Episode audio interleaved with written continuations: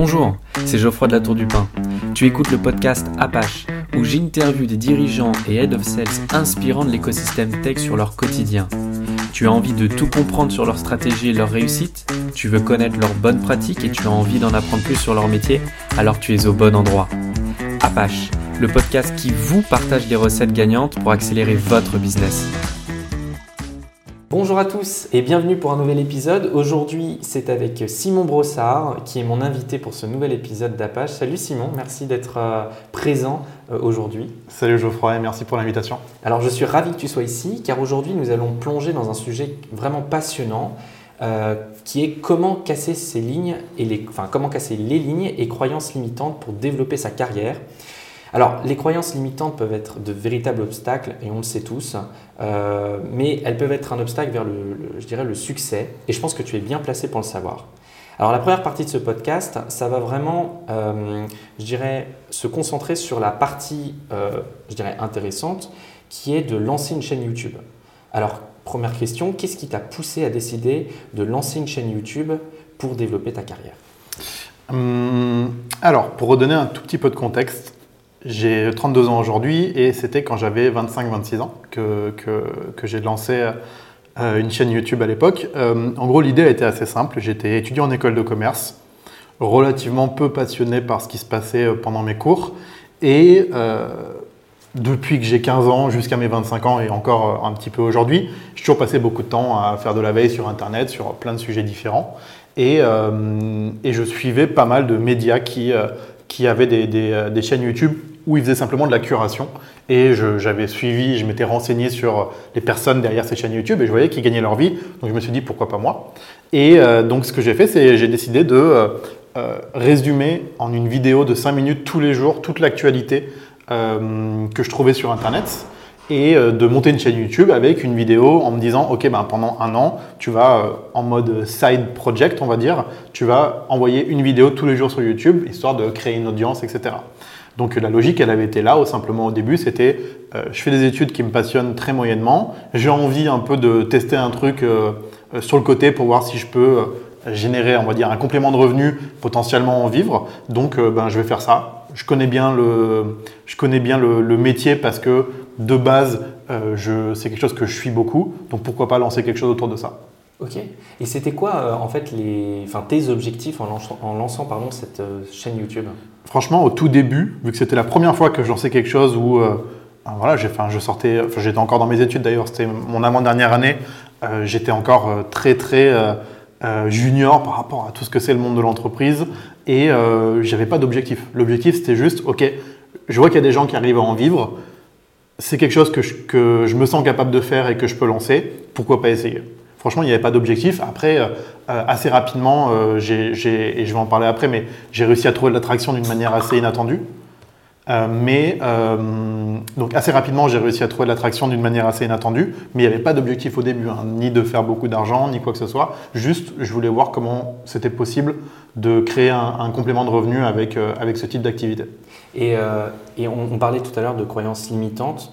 Euh, quelles étaient tes croyances limitantes et comment les as-tu, euh, enfin comment es-tu arrivé à les surmonter Ok, eh ben, c'est hyper simple. Ma croyance limitante principale, c'était euh, je suis pas capable de le faire. Il y a des gars qui arrivent à faire de l'argent en créant du contenu sur Internet, mais j'ai aucune idée de comment faire. Donc potentiellement, j'en suis pas capable. Et comment j'ai réussi à casser ça? Je dirais qu'il y a deux axes. Le premier, c'est déjà je me suis mis en mode, enfin je me suis mis dans l'esprit que c'était un, un side project, que ça allait pas me prendre tout mon temps et que je devais essayer sans que ça m'empêche de euh, trouver une alternance et de trouver un boulot plus classique à côté. Et la deuxième chose, c'était, je me suis dit, OK, il faut que pendant un an, tu envoies une vidéo tous les jours et t'essayes. Déjà, tu fais déjà 80% de ce boulot, on va dire, en tant que loisir, donc toute la partie veille. Ce qui te reste à faire, c'est euh, du montage vidéo, donc apprendre un logiciel de montage et apprendre à, créer une chaîne YouTube. Donc euh, assez simple, tu vois, comme, comme projet de départ, on va dire. Ouais, mais tu es quand même courageux. Bah, en fait, c'était juste, ouais. Mais vraiment, ce qui m'a permis de passer le pas et de le faire, c'est juste de me dire, dès le début, de, dédramatiser le truc et de me dire, OK, c'est un side project. Si ça marche, tant mieux. Si ça marche pas, eh ben, j'aurais juste perdu des heures le soir que je perdais déjà un peu, euh, un peu euh, tout seul avant, même. Quoi. Ok. Et ensuite, tu as, pris ton bâton de, pèlerin. Tu as décidé de partir à Paris pour rejoindre The Family Formation. pour en fait lancer ta boîte, c'est ça? Alors, c'est presque ça. En gros, donc cette chaîne YouTube déjà, euh, juste pour, pour conclure sur, sur, sur ce truc-là, je l'ai lancée et au bout de trois épisodes publiés sur YouTube, j'ai trouvé un site web, un média web, qui m'a proposé de m'embaucher en tant que freelance pour le faire et le publier sur leur site web. Donc c'est un site web qui s'appelait Tuxboard, qui existe encore aujourd'hui. Et donc euh, au bout de trois épisodes publiés sur ma chaîne YouTube, j'étais payé l'équivalent d'un SMIC pour quelque chose qui me prenait entre 2 heures et 3 heures de travail par jour. Et ça, ça a été un premier truc. Ça a été, euh, ok, mes vidéos au début, elles étaient nulles, mais juste le fait de l'avoir fait, et j'ai pas eu à le faire pendant un an, je l'ai fait euh, 3-4 fois, et ensuite de contacter quelques sites web à la base parce que je voulais qu'ils me fassent de la pub, et ben j'en ai trouvé un qui m'a embauché et qui du jour au lendemain m'a amené un complément de revenu qui était l'équivalent d'un SMIC, alors que c'était vraiment une toute petite partie de ma journée. J'ai fait ça pendant quasiment deux ans, et ensuite, effectivement, je suis parti euh, à Paris. euh, sans diplôme, parce que j'ai jamais validé mon diplôme d'école de commerce. Alors je dis pas que c'est ce qu'il faut faire, mais dans les faits, j'ai jamais rendu mon mémoire c'est final. intéressant de le dire aussi. Parce qu'il y en a Ouais, ça beaucoup montre qui, que- ouais. qui pensent que s'ils échouent pour leur diplôme, c'est sûr que c'est pas bien. Mais euh, ils- pensent Ouais, que tout est fini. rien Non, faire tout. Après, voilà, pour aussi, euh, avec un peu de recul aujourd'hui, je dirais que dans l'écosystème startup, je connais pas beaucoup de monde qui regarde vraiment les diplômes. En tout cas, dans les, on va dire dans les postes euh, business, marketing, euh, et même dans d'autres postes parfois où c'est quand même moins important. euh, les gens ils vont regarder ce que tu as fait. Est-ce que tu as pris des initiatives? Est-ce que tu as construit des choses? Et c'est ça qui va être important. Donc je dirais que, et je le maintiens, que le diplôme, quand tu vas faire des choses qui sont liées au business, au marketing, ça a peu d'importance dans l'écosystème startup.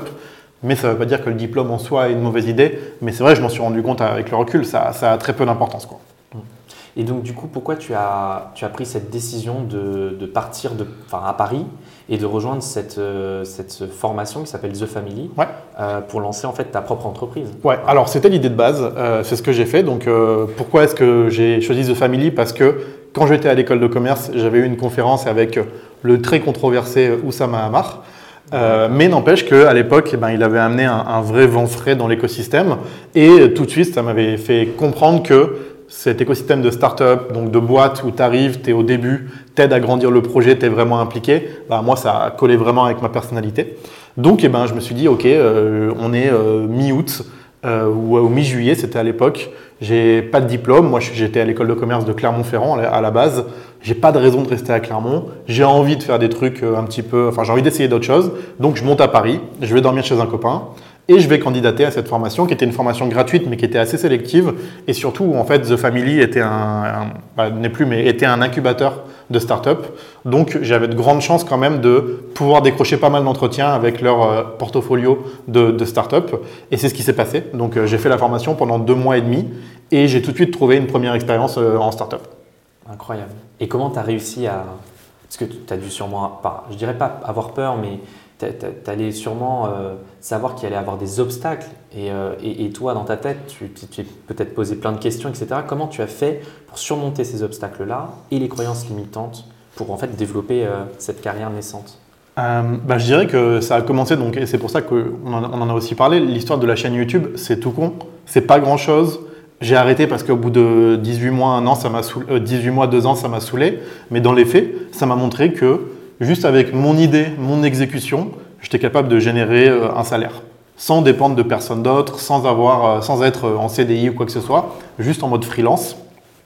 Et en plus avec une compétence que, du coup c'était du montage vidéo, mais que j'avais appris vraiment euh, en deux mois ou en un mois et demi pour lancer cette chaîne YouTube. Donc ça avait déjà commencé dans ma tête à un peu débloquer des trucs de, en fait si tu fais des choses, si tu lances des projets qui fail ou qui réussissent, ça t'aide à débloquer un peu ces croyances limitantes, à surpasser ces croyances limitantes. Donc bah ouais, forcément ça a été une aide. Et ensuite euh, avec The Family, bah, encore une fois, c'était une formation certes gratuite, mais qui était quand même assez sélective où ils prenaient que 3-4% des gens qui candidataient. C'était c'était un peu, euh, c'est une formation qui était populaire à l'époque. Bah pareil, le fait d'être pris, je me suis dit ok, ces gars-là, ils accompagnent des, euh, des dizaines, voire quelques centaines de startups à Paris et des belles startups, et ils se disent que moi, mon profil, il peut être intéressant pour euh, travailler dans une de ces, startups-là. Donc, euh, encore une fois, je me suis dit, ok, bah, même si j'ai rien prouvé pour le moment, potentiellement, j'ai un, profil qui peut fitter avec ça. Et, euh, ensuite, ben, assez facilement, à la fin de la formation, j'ai une première startup avec qui j'avais discuté, un, premier fondateur avec qui j'avais discuté à l'époque, qui m'a proposé de les rejoindre pour faire du marketing et du sales. Donc une startup très très early stage, sur laquelle on va pas s'attarder parce que, et c'est aussi je pense une leçon, j'ai bossé pendant un an chez eux et ça a été un énorme échec. C'est-à-dire que même en tant que sales, j'ai fait zéro vente pendant une année complète. Donc je dirais qu'il y a deux raisons. Évidemment, le fait que j'étais totalement junior et aussi, euh, même si c'est pas la faute de la startup, mais c'était très très early stage comme projet. Euh, c'était un concurrent de Swile pour ceux qui connaissent aujourd'hui, qui est devenu la licorne que tout le monde connaît. Euh, mais voilà, on était très très early stage. J'avais pas du tout le, le, les épaules pour pouvoir avoir ce rôle-là. Mais voilà, j'ai passé un an après avoir un peu construit ma confiance. J'ai passé un an à la détruire entre guillemets parce que ça a été vraiment un, échec. Ouais. ouais, je comprends. Et surtout quand c'est early stage, oui, c'est sûr que tu peux pas vendre quelque chose où les gens n'ont peut-être pas confiance. Ouais, chose, le produit pas. était vraiment euh, très peu mature. Ouais. on n'avait pas de process sales euh, vraiment carré. Ça a été compliqué, ouais. Ok. Et quels ont été les, les, avantages de rejoindre The Family du coup? Si tu pouvais me les, les lister hein, rapidement. Bah, L'avantage numéro un, honnêtement, il n'y a pas tant de hard skills que j'ai appris parce que c'est, euh, je crois que c'est 10 séances de une journée, donc tous les week-ends pendant deux mois et demi. Donc euh, tu fais beaucoup de conférences, tu vois des entrepreneurs qui viennent parler, mais tu n'es pas en train d'apprendre de, des nouveaux skills. Par contre, en termes de mindset et de réseau, bah, ça, ça a kickstarté ma carrière. Sans, sans The Family et, et, cette formation de John Lyon, c'est sûr que ma carrière aurait une tête très différente de ce qu'elle a aujourd'hui. Et vraiment, ce côté de réseau, bah, c'est simple. Hein, je suis arrivé à Paris euh, sans diplôme, sans appartement, et en trois mois, j'avais un premier job qui payait très mal, mais j'avais un premier job, euh, j'avais un appartement, et voilà, j'avais commencé à mettre, euh, à mettre ma carrière dans le bon sens. Quoi. Ok. Et bon, on en parlait un tout petit peu tout à l'heure, mais euh, enfin, tu as commencé un peu à l'aborder. Mais comment s'est passée cette première expérience en, en start-up? Bah, ouais, vraiment... Du coup, vraiment euh, échec total à cause, de, à cause du manque de maturité, euh, du projet et de moi-même. Mais par contre, ça a été vraiment un super tremplin pour la deuxième expérience qui là a été assez, qui a été une pierre angulaire dans ce que j'ai réussi à construire aujourd'hui. Ok. Et ensuite, tu as, bah, forcément, tu as évolué, tu as, ouais. continué, euh, tu as continué et tu as eu un second poste ouais. en startup. Euh, Est-ce que tu pourrais nous expliquer comment tu as réussi à le décrocher? Euh, Alors, c'est un poste chez Wavy, ouais, c'est ça. ça? Euh, et comment ça a réussi à contribuer à ta carrière d'aujourd'hui en fait? Ouais, alors eh ben, c'est grâce à LinkedIn pour le coup. Donc, un post LinkedIn sur lequel je tombe où je vois à l'époque, c'était Augustin Charpentier, qui a été mon premier mentor et qui était mon head of sales à l'époque chez Wavy, qui fait un post sur LinkedIn où il dit qu'il cherchait leur premier euh, inside sales, donc euh, sales à distance, pour le marché français. Et, euh, qu'on pouvait simplement se présenter au bureau pour candidater. Donc j'ai quand même envoyé un message pour savoir si je pouvais me présenter. Et le soir même, j'y étais. Et donc là, j'étais face à deux cofondateurs et une directrice commerciale. Et je suis arrivé à 19h et je suis reparti euh, juste avant minuit. Donc euh, un fit incroyable avec euh, l'équipe euh, de, de, chez Wavy. Et, voilà, je suis sorti du rendez-vous. Je savais que le lendemain, ils allaient me faire une proposition. Et c'est ce qui s'est passé. Donc ils m'ont fait une proposition de CDI le lendemain. J'ai démissionné de la première boîte dans laquelle j'étais. Et voilà, là, ça a été incroyable parce qu'ils m'ont fait confiance alors que j'étais transparent sur le fait que j'avais eu zéro résultat avant. Donc encore une fois, pourquoi est-ce que euh, j'ai réussi à décrocher, on en parlera plus dans le détail après, ce, job qui dans une belle startup, Wavy, c'était vraiment, bon, maintenant ils ont été rachetés, mais euh, a c'est, vraiment une, belle entreprise, bah, c'était parce que j'avais tenté des choses avant.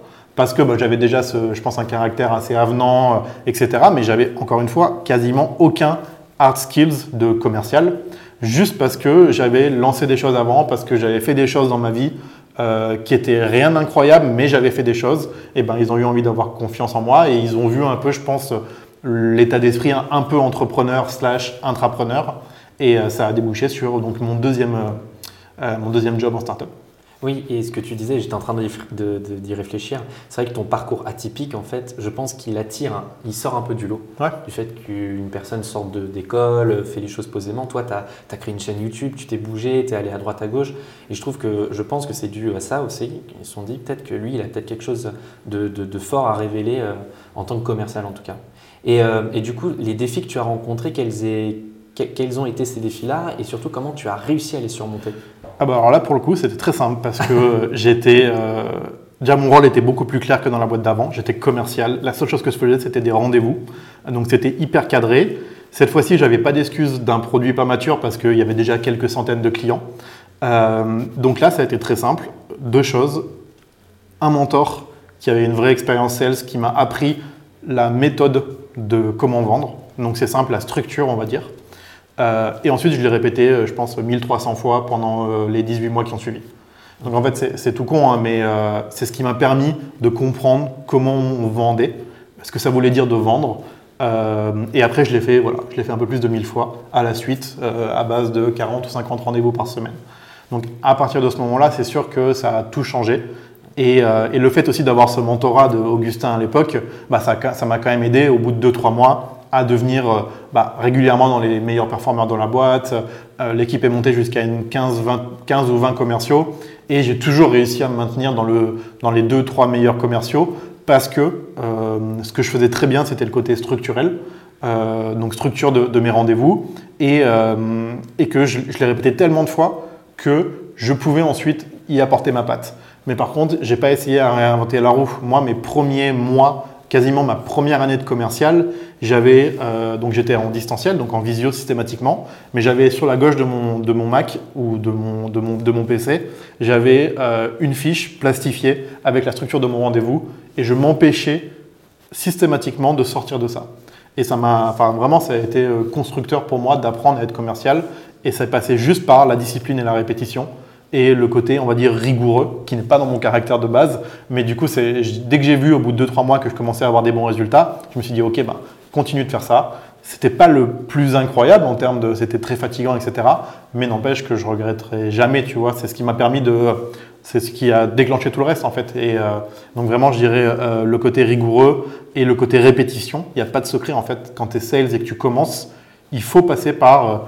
Je dirais ça dépend des profils. Il y en a, ça va prendre 6 mois, il y en a, ça va prendre 3 ans. Mais il faut passer par cette phase où tu bouffes du rendez-vous et où tu es hyper rigoureux sur ta structure. Parce qu'une fois que tu as compris comment ça marchait, tu es capable d'être un peu plus freestyle, d'apporter ta patte, d'avoir des approches différentes. Mais juste ces, premiers euh, semestres de, rigueur et, de faire les choses carrées et de les répéter, répéter, répéter, pour moi, ça, ça, ça te forme sur toute la base et ensuite tu peux construire au-dessus de ça. Quoi. Ok, super intéressant. Et comment tu as développé euh, tes compétences pro et surtout briser en fait encore une fois ces croyances limitantes pour progresser en fait dans ta carrière chez Wavy? Euh, bah, Encore une fois, tu vois, ça a vraiment été cette capacité à répéter les mêmes choses tous les jours sans trop se poser de questions. Tu vois, c'est con, mais euh, les croyances limitantes, elles ont sauté au fur et à mesure. Enfin, je pense déjà que réussir sous 2-3 mois d'arriver un peu dans les meilleurs sales de la boîte, bah, tout de suite tu te dis, ok, si je l'ai fait une fois, et que j'ai été rigoureux, que j'ai suivi une méthode précise, si je continue à suivre cette recette-là, pourquoi est-ce que je ne pourrais pas continuer à, avoir les mêmes résultats? Et ensuite, ça a été vraiment, encore une fois, j'insiste dessus parce que je pense que c'est le meilleur conseil que je peux donner à n'importe quel sales, mais c'est, oui, c'est pas le plus fun, mais c'est ces premières années où tu es que dans la répétition, c'est ce qui te forme pour le reste ensuite. Donc, euh, c'est le meilleur conseil que je peux donner, c'est euh, euh, répétition, répétition. Et la rigueur. Et être ouais, la rigueur. Et être structuré, en fait, c'est ça. Et c'est ça, être sales, en fait. Euh, enfin, moi, quand j'avais entre 20 et 25 ans en école de commerce, si on m'avait dit que j'allais faire le métier de commercial, tu sais, ça n'a pas une belle image, le métier de commercial. Enfin, il y a une partie des gens qui ont une mauvaise image de ça, mais c'est ceux qui connaissent pas. Et j'étais comme ça avant, quoi. Et malgré tout, le fait de comprendre comment un business marche et comment toi, avec ta solution, tu te positionnes pour aider ce business, en fait, être commercial, c'est aider des gens. A priori, tu vois, c'est pas plus compliqué que ça si tu as une solution et que tu sais que tu peux aider des gens, euh, enfin, c'est. C'est pas non plus, c'est pas de l'humanitaire hein, d'être commercial, mais n'empêche, il y a une vraie démarche où euh, si tu n'es pas capable d'aider les gens, tu vas jamais rien vendre en fait. Et si tu comprends que ton rôle c'est d'aider, ça va débloquer ta, capacité à, être un bon commercial. Oui, et puis tu as une grande qualité à avoir. Alors là, je sors un peu du truc, mais tu as une grande qualité, je trouve, pour un commercial, de mon point de vue, c'est euh, l'écoute ah, et avoir l'empathie savoir se mettre à la place de C'est pour ça que ouais, je, je, suis tout à fait d'accord. C'est pour ça que je parlais de la rigueur dans le process commercial. Euh, la première chose que tu fais quand tu es sales, c'est de poser des questions. Et donc cette phase de découverte, bah, au début, elle était un peu, euh, j'y allais à tâtons, on va dire, parce que je la construisais avec avec le reste de l'équipe. Le projet était relativement jeune, mais au bout d'un moment, quand tu comprends les différentes euh, les différents angles sur lesquels ta solution va aider. Ça t'aide à comprendre les questions qu'il faut poser pour découvrir si ces problèmes-là ils sont présents chez le prospect avec qui tu es en train de parler. Et ensuite, c'est vraiment que poser des bonnes questions. Et c'est vraiment, enfin, les rendez-vous commerciaux, nous, c'était euh, c'était des plutôt petits paniers, donc c'était des rendez-vous qui duraient entre 30 minutes et une heure et demie, mais c'était systématiquement deux tiers de phase de découverte, de discussion, de poser des questions, et ensuite c'était 10-15 minutes de démo. Euh, et encore une fois, c'était une démo qui était totalement orientée sur les questions qu'on avait posées avant. Donc il y a vraiment cette démarche de, euh, c'est quoi cette expression un peu pourrie qui dit on a deux oreilles et une bouche, il faut s'en servir accordément, tu vois. Euh, mais c'est vrai, c'est vraiment un boulot d'écoute euh, principalement, d'écoute et de savoir poser les bonnes questions. Ouais, c'est hyper important. Comme ça, tu sais où, où ce qu'il veut et tu lui donnes ce qu'il veut en fait, tout simplement. Et euh, il n'y a pas de secret. Et je reviens une dernière fois dessus, mais pour poser les bonnes questions, eh ben, il faut le faire des centaines de fois pour ensuite que ça devienne un réflexe. Quoi. Et, euh, et, pour les, business développeurs qui nous écoutent, parce que je sais qu'il y en a qui nous écoutent, euh, quels conseils tu pourrais leur, euh, leur donner en fait pour, pour réussir en tant que business dev en startup et surtout pour développer, les aider à développer leur carrière? Ok. Le premier conseil que je donnerais pour un premier job de startup, c'est ne pas aller dans des projets qui sont trop early stage. Va dans un projet, bah, potentiellement si c'est un projet qui est assez jeune, c'est bien parce que tu vas être dans une petite équipe, donc c'est plus facile de s'intégrer. Euh, par contre, euh, va dans un projet où tu sais, pose la question en entretien. Tu vois, je dirais à un bizdev qui fait un entretien, même s'il est junior, euh, tu vas dans une, startup chez Station F, c'est très bien, c'est Station F et tout. Mais si c'est une boîte qui a juste levé quelques centaines de milliers d'euros et qui a zéro client, c'est pas fait pour un, un c'est pas une généralité, mais pour 90% des, des bizdev, je dirais, junior, c'est pas fait pour toi. Il faut aller dans un endroit où le produit a déjà été vendu, en général par les fondateurs et où euh, tu as un fondateur qui est prêt à prendre du temps pour te former. Si tu as ces deux critères-là, je pense qu'il n'y a aucune raison pour euh, ne pas réussir. Mais c'est voilà, un projet où il y a déjà des clients et où le fondateur ou quelqu'un de la boîte a déjà vendu pour, sur cette première dizaine ou centaine de clients. Et, euh, et, voilà, pas un projet trop early stage, parce que sinon, c'est, bah, je suis passé par là, c'est, c'est juste pas possible des fois en fait de vendre. Et on, a des, on, on met des attentes sur toi parce que tu as le poste de bizdev. Et en fait, techniquement, dans la réalité, ce n'est pas possible de closer. Donc, euh, hyper important d'avoir ces deux critères-là. Ok, super intéressant. Et là, on arrive sur la partie euh, du podcast qui est assez impressionnante parce que tu as eu un parcours entrepreneur, euh, enfin, entrepreneur, mais tu as monté une boîte sans site web. Ouais. Alors, dit comme ça, ça, paraît, ça peut paraître un peu bizarre, mais en fait, dans les faits, donc, juste pour donner le contexte, donc, chez Wavy pendant un peu moins de deux ans, et puis après, pas de perspective d'évolution à l'intérieur de la boîte qui, était, qui m'intéressait beaucoup. L'impression d'avoir fait le tour, parce que comme je te dis, ah, j'ai plus le chiffre exact, mais c'était plus de 1200 rendez-vous qui avaient été faits sur la période où j'ai été là-bas. Donc j'avais un peu fait le tour du sujet quand même. Euh, je vendais à des coiffeurs, euh, euh, c'était génial, mais j'avais fait le tour un peu, j'avais compris comment ça marchait un salon de coiffure. Et donc du coup, ben, un peu de lassitude, et je dis, je négocie, je précise quand même parce que je ne suis pas un surhomme, je négocie une rupture conventionnelle. Ça s'était très bien passé, il me l'accorde, donc ça me dit aussi derrière que j'avais un an et demi de chômage. Et je me dis, ok, bah en fait, j'ai envie de refaire un truc où c'est moi le boss et où je fais à ma sauce. Et il s'avère que j'avais découvert, juste avant de partir de Wavy, les outils qui permettaient d'automatiser la prospection. Et je me suis dit, putain, mais c'est trop puissant, euh, je vais aller faire ça en tant que freelance ou en tant qu'agence. et, euh, et donc je me lance avec mon cousin qui était lui euh, directeur financier à la base. Mais on se dit, ok, vas-y, essayons de lancer ce projet tous les deux. Et, donc on monte, une petite agence d'acquisition où notre objectif c'était d'aller trouver des gens qui avaient besoin euh, de booker des rendez-vous en B2B et, et nous d'aller mettre en place des, des setups un peu avec des outils d'automation pour leur faire gagner du temps. Et donc, on se dit, le plus rapidement possible, il faut qu'on trouve des clients pour se prouver qu'on peut y arriver. Et donc là, plutôt que de faire un site web, euh, moi, je savais qu'avec mon expérience de bizdev, je pouvais parler de sales et je connaissais un petit peu les outils. Euh, mon cousin, lui, il avait toute la compétence technique parce qu'il était directeur financier, mais il était passionné de développement informatique. Donc, on était bien complémentaires sur nos, compétences. Et donc là, ce qu'on fait, c'est qu'on a rejoint plein de communautés. Euh, il y en a plein qui le disent des fois, aller dans des groupes Facebook, poser des questions, etc. Ou alors donner des insights. Et c'est vrai. Et c'est comme ça qu'on a signé quasiment tous nos clients. Euh, en faisant ça et en faisant de la haute bande avec bah, les milices, on en reviendra plus tard. Et donc ce qu'on a fait, c'est qu'on allait dans des, groupes Facebook, des groupes Slack principalement. Et tous les jours, bah, moi j'avais des alertes sur des mots-clés. Donc sur Slack par exemple, je me mettais call email, acquisition, outbound, lead generation, des choses comme ça. Et donc dès qu'il y avait ce terme qui était employé dans la communauté, on avait monté un Slack où bah, mon cousin, du coup, nous envoyait, ça nous envoyait une notification. Et ben moi, mon boulot, c'était d'aller dessus et de répondre aux questions pour aider les gens. Et je peux raconter, euh, bah, je ne pas raconter tous les clients qu'on a signés, mais le plus, euh, le plus, euh, enfin, celui qui nous a le plus fait halluciner, entre guillemets, c'était une boîte parisienne, qui existe encore, qui est une très belle boîte parisienne, une start-up parisienne, qui, dont le head of sales sur un groupe Slack qui s'appelle Growth Hacking Friends, qui existe encore, euh, Growth Friends, or Growth Hacking Friends, j'ai un petit doute, mais euh, qui est un groupe assez connu euh, sur tous ces sujets-là, et qui pose la question de comment est-ce que je fais pour enrichir cette liste de noms et prénoms avec un email.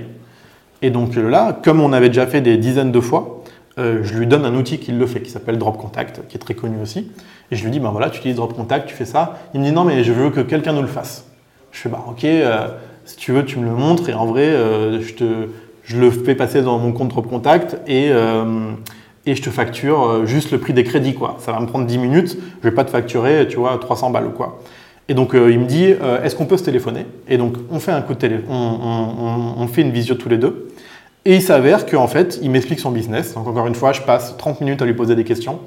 Et il s'avère qu'en fait, ils veulent relancer 4500 clients sur LinkedIn et par email qu'ils avaient dans leur base de données, mais aujourd'hui, vous n'avez plus les contacts. Donc il voulait faire de l'enrichissement sur euh, quelques milliers de clients et ensuite avoir un setup qui les relance automatiquement. Et donc euh, il nous dit, mais en fait les gars, si vous savez faire ça, nous on n'a pas la compétence en interne, est-ce que vous seriez intéressés? Et donc là, on lui a fait un devis. Euh, alors il s'avère que c'était un, ils avaient des très hauts tickets, c'est-à-dire que chaque fois qu'ils arrivaient à signer un, un, de leurs anciens clients, ça représentait quelque chose comme 7 ou 8 000 euros annuels de tickets. donc c'était des hauts tickets. Et donc nous, on a fait un calcul pour à peu près euh, que le prix de notre euh, proposition corresponde à 10-15% du revenu potentiel, qu'on leur aurait amené. Et donc on a signé un contrat à 20 000 euros avec eux, alors qu'on n'avait pas de site web et alors que c'était juste à la base une question sur comment enrichir des contacts dans une communauté. Donc ça c'est un exemple qui montre que si tu as l'expertise et que tu es dans une démarche où tu euh, donnes de la valeur sans en demander, et eh ben c'est comme ça que tu tombes sur euh, des gens qui vont euh, te faire confiance et euh, avoir envie de travailler avec toi de, plus en plus. Bon, ça c'est l'exemple, et je veux juste pour donner un petit peu de, nuance à tout ça, ça c'est l'exemple le plus entre guillemets fou pour nous à l'époque. Il y a eu plein plein d'autres clients où c'était beaucoup plus petit. Mais n'empêche que ça, ça commençait en général par une petite mission, et ensuite on leur disait, ben en fait j'ai compris que tu faisais ça, nous on peut t'aider à aller un peu plus loin, et ça montait comme ça. Donc on n'a jamais signé, de, à part celui-ci, d'énormes deals à travers les communautés, mais par contre on a signé peut-être entre 5 et 8 clients à l'époque, juste avec cette méthode-là, sans avoir besoin de site web, juste en apportant de la valeur. Incroyable. Ah, c'était assez cool. Et là pour le coup, euh, bah, comme tu peux imaginer, là pour le coup ça m'a fait, fait, sauter une, une, grosse croyance limitante. C'est euh, on est tous les deux, on n'a pas de légitimité spécifique, on n'a pas de site web pour montrer nos anciens clients et on signe un contrat à 20 000 euros en, en deux ou trois calls de 30 minutes. Là, pour moi, ça fait sauter un truc aussi de se dire, OK, en fait, si tu es capable d'apporter de la valeur à la bonne personne, tu, peux vraiment très bien gagner ta vie et, faire grandir ton, ta propre activité. Ouais, bah écoute, tu as, répondu à la, prochaine en fait, question, tout simplement. Donc, euh, c'est super. Et du coup, euh, quelles ont été en fait tes stratégies en fait pour promouvoir ton entreprise? Parce que bon, aujourd'hui, c'est vrai que le site web c'est la vitrine quoi. Euh, beaucoup de gens disent que c'est la base. La preuve. Pas forcément. Pas forcément. Euh, mais euh, comment ça a pu du coup influencer aussi ta carrière, tout simplement? Alors pour répondre à ta première question, il y a eu on a, utilisé, on a eu que deux canaux d'acquisition. Donc le premier, c'était les communautés, donc apporter de la valeur. Et les deuxièmes, c'était de faire de la haute bande. Et donc, euh, on utilisait l'Emlist à l'époque. Euh, c'était le tout début du software, mais on utilisait l'Emlist. Et on envoyait des séquences d'emails à des gens qu'on pensait qu'on pouvait aider. Et tout simplement, grâce à ça, on en avait certains qui nous répondaient et on a signé des clients comme ça.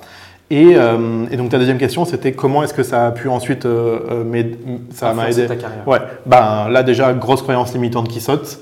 le fait que, que, je me rende compte que je suis capable d'aider des business, enfin tu vois la boîte qu'on avait aidée, je ne vais pas citer leur nom, mais c'est une boîte qui avait 10 ans, euh, avec des gens beaucoup plus sérieux que moi. Donc le fait que je puisse avoir aussi cette crédibilité-là dans mes compétences avec eux, bah forcément ça m'a beaucoup rassuré sur ce que j'étais capable de faire.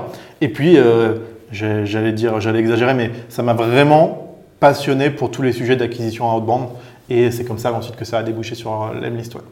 Et, et, du coup, en tant qu'entrepreneur, quels seraient les, conseils que tu pourrais donner aux futurs entrepreneurs qui envisagent de lancer une, entreprise sans site web Je dis bien sans site web. Déjà, honnêtement, j'étais moins au courant de toutes les technologies qui existent aujourd'hui pour créer des sites web. En vrai, il y a plein de tools maintenant. En, une demi-heure, tu fais un site web vitrine. Donc, je conseillerais d'en faire en une demi-heure, mais pas plus que ça. Et l'autre conseil numéro un que je peux donner, forcément qui est très relié à mon activité, c'est 30 minutes ou une heure de prospection tous les jours. 30 minutes ou une heure de prospection tous les jours très personnalisé, donc peut-être 5 ou 10 emails envoyés par jour, c'est l'assurance. C'est impossible de ne pas trouver des clients. vraiment, je ne vois pas comment c'est possible. Si tu as une compétence que tu peux monétiser, si tu fais 30 minutes ou une heure de prospection tous les jours de la semaine, toutes les semaines, tu vas faire 3-4 rendez-vous. Tu vas même si tu closes mal, tu vas en closer 1 sur 8, on va dire, ou 1 sur 10. Ça veut dire que tu, vas, tu peux closer un nouveau client toutes les deux semaines. Si tu factures ton activité même que 1000 euros par mois, c'est toujours 1000 euros. Ah ben, ouais, c'est toujours 1000 euros qui rentrent et surtout, euh, ben, au bout du premier mois, tu seras à 2000 euros. Au bout du sixième mois, tu vois, tu seras à quelques, à quelques milliers d'euros. après, au fur et à mesure, tu as une offre qui s'étoffe, tu peux vendre plus de choses, etc. Mais c'est impossible pour moi d'échouer si la seule chose que tu fais, c'est assurer que tu fais de la prospection tous les jours et ne pas se reposer sur, euh, sur ses lauriers. Et je ne dis pas que je l'ai fait tout le temps très bien, mais toutes les périodes où on l'a fait correctement, où j'étais rigoureux sur ça, on avait des nouveaux clients qui tombaient. Ouais. Ok. Et donc, du coup, après ce parcours-là, on va arriver à aujourd'hui. Quoi. Euh, tu es arrivé chez Lemlist. Yes. Et, donc, du coup, ma première question, c'est logique. Hein. Qu'est-ce qui t'a amené à rejoindre Lemlist et surtout, qu'est-ce qui t'a attiré dans cette entreprise en termes de développement de carrière? Ok. Euh, déjà, ce qui m'a amené à candidater, c'était que, euh, au bout d'un moment, avec l'agence et mon associé, donc mon cousin, on se rendait compte qu'on n'était pas parfaitement aligné sur euh, ce qu'on voulait construire entre euh, une agence chill, une activité on va dire de freelance chill et vraiment une agence qui fait beaucoup d'argent et qui grandit bien. Euh, moi j'avais toujours ce truc un peu qui me manquait d'hyper-croissance, etc. Et j'ai vu une offre de job chez la ministre pour venir, ouvrir le marché français à l'époque. Et donc j'en ai parlé avec lui et puis il était totalement aligné sur le fait qu'on n'était pas parfaitement dans la même vision. Et on se disait, enfin je me disais je vais avoir des gros regrets si j'essaye même pas de postuler. Et donc euh, j'ai postulé. Et, euh, pourquoi l'Emlist ben, Parce que déjà j'avais utilisé l'outil pendant quasiment un an et demi avant. Je savais à quel point l'outil était puissant, parce qu'il m'avait permis de trouver les deux tiers de mes clients. Et j'ai honnêtement le, le, fait que Guillaume, donc le CEO de l'Emlist, a passé beaucoup de temps à documenter l'aventure, même si la boîte était early encore à l'époque où je suis rentré chez Lemlist, ben, il y avait déjà un truc assez sexy où je me disais ah putain c'est intéressant, son approche du marketing elle est intéressante, je pense que je vais pouvoir apprendre. Et moi mon but final c'est d'être entrepreneur, mais je me suis dit ok, essaye de rejoindre cette boîte-là, va prendre et apprendre tout ce que tu peux pendant les 3 à 5 prochaines années, et ensuite si tu veux remonter des projets, tu auras entre 30 et 35 ans, ce sera jamais trop tard. Et du coup, quand tu es arrivé, du, enfin, tu es déjà arrivé chez les mais quand tu es vraiment arrivé dans les bureaux, euh, quels ont été ces, les défis spécifiques que tu as dû relever et surtout comment tu as fait pour, sur, euh, pour euh, surmonter, pour réussir dans ton rôle? Bah, déjà, ça a été assez, encore une fois, comme chez Wavy au début, hein, mon rôle au début, il était, c'était tout droit. Quoi. Je devais faire un maximum de rendez-vous pour apprendre à connaître nos, notre ICP, donc euh, le, type de client, le client type qu'on a chez, chez Lemlist. Donc encore une fois, j'ai passé six mois à faire 30 ou 40 rendez-vous par semaine. Donc là, ça m'a permis de me, vraiment de m'imprégner de la boîte. C'est la première chose. Donc encore une fois, je reviens dessus, mais c'était pareil quand j'étais chez. Ça a duré moins longtemps parce que j'avais plus d'expérience, mais ça a encore été pareil. Et l'autre point, ça a été ce qui m'a permis, je pense, d'évoluer dans la boîte. Au début, en tout cas, c'était la curiosité. Donc on n'était pas nombreux, on était moins de 10 quand je suis arrivé. Par contre, je passais mon temps à échanger avec Guillaume pour comprendre la vision, à discuter avec les autres personnes de la team pour comprendre euh, exactement ce qu'ils font et comment je peux les aider. Et donc forcément, au bout d'un moment, euh, tu bah, ouais, tu t'imprègnes du truc, quoi. Et tu portes la vision très facilement, et euh, les gens, ils t'écoutent, et ton avis, il est écouté, etc. Et donc voilà, ça a permis de poser ces premières, les premières briques qui m'ont permis de construire l'évolution chez Lemlist. Ouais. Et euh, les expériences que tu as eues, euh, enfin précédentes en fait, euh, avant d'arriver chez Lemlist, pour moi, elles sont hyper riches. Et donc, est-ce que tu pourrais nous expliquer comment tu as réussi à utiliser les expériences, tes propres expériences, pour aujourd'hui progresser chez Lemlist Je pense que ça été, c'est très mental, hein, parce que dans les faits, les compétences que j'ai aujourd'hui, tout le monde peut les apprendre en passant trois ans dans une scale-up. Je suis pas pas des choses que je sais faire qui sont incroyables pour quelqu'un qui a passé trois ans dans une scale-up comme, comme Lemlist. Par contre, encore une fois, ça a été cette accumulation, donc en passant de YouTube par une première expérience ratée, par euh, une très bonne expérience dans une première startup, monter sa boîte, réussir des choses, rater des choses. Au fur et à mesure, en fait, ça m'a donné beaucoup de confiance en moi sur ma capacité à être à faire preuve de beaucoup d'adaptabilité, à apprendre des nouvelles choses, à exécuter relativement vite. Et, cet ensemble de choses-là, ça m'a permis de reproduire en fait, on va dire les succès, mais aussi plein d'échecs hein, chez Lemlist, étape par étape. Ok. Et du coup, pour, pour terminer, pour conclure ce podcast, euh, quelles, ont, euh, quelles, sont les leçons pardon, que tu as apprises euh, aujourd'hui dans ta boîte en termes de développement pro et surtout en termes de, je dirais, pour t'aider à surmonter en fait les obstacles de tous les jours? Mmh. Chez la il y a eu beaucoup de leçons. Déjà, il y a eu. Bon, après, je ne vais pas parler pour tout le monde. Dans mon cas, il y a eu tout autant de périodes de réussite que de périodes d'échec. Ça va faire trois ans que j'y suis mais pour pas que les gens, enfin, faut pas qu'on ait l'impression que même si j'ai eu, en gros, enfin, on va dire, j'ai évolué trois fois de poste en trois ans, euh, ça n'a pas du tout été euh, systématiquement des réussites, des réussites, des réussites. Il y a eu autant d'échecs que de réussites, à mon sens. Donc le premier enseignement que j'aurais, c'est de ne pas baisser la tête et abandonner et démissionner ou de jump sur autre chose juste parce que j'ai des échecs. Donc c'est la première chose et je pense que c'est un point qui est vraiment important. Euh, et l'autre point, bon, je pense que faut jamais perdre ça, mais euh, quand c'est bien utilisé, la curiosité dans des startups, elle est hyper intéressante. Euh, je pense qu'aujourd'hui, tu vois, entre le gars qui arrive et qui a une belle expérience de sales et aujourd'hui la, compréhension du business que j'ai, je l'aurais pas eu si j'avais pas été très curieux, si j'avais pas passé du temps avec les équipes growth, marketing, customer support, design, tech, etc. Donc cette curiosité qui m'a poussé un peu à sortir de juste mon scope à moi, euh, m'a permis de ben, grandir dans la boîte et surtout de construire des soft skills et quelques hard skills qui, euh, qui, je pense, me seront très utiles dans le reste de ma carrière.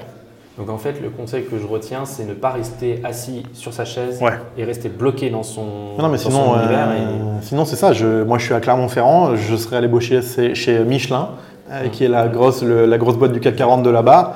Et voilà, là, je serais resté dans mon scope. C'est cadré, tu sais où tu vas, tu sais où, si tu bosses bien, ta progression que tu auras dans 3 à 4 ans, et ça pendant les 25 prochaines années de ta vie. Si tu veux ça, et je comprends, vaut mieux aller faire bosser dans des grosses boîtes comme ça. Si tu vas rejoindre une startup et que ton idée c'est de rester derrière ton, ton, siège et de faire euh, la même chose, bah, déjà tu vas pas être valorisé, tu vas t'emmerder et c'est pas le bon endroit pour le faire. Bah écoute, un grand merci à toi Simon pour cet échange constructif. Merci pour avoir échangé et partagé les méthodes et bonnes pratiques pour permettre à ceux qui nous écoutent d'accélérer leur business. Si le format vous plaît, bah dites-le nous en commentaire. N'oubliez pas de vous abonner à notre page entreprise Tribu sur LinkedIn et surtout à notre podcast pour être au courant des dernières news. Quant à moi, je vous souhaite une belle journée ou soirée et je vous retrouve prochainement pour un nouvel épisode d'Apache. À très bientôt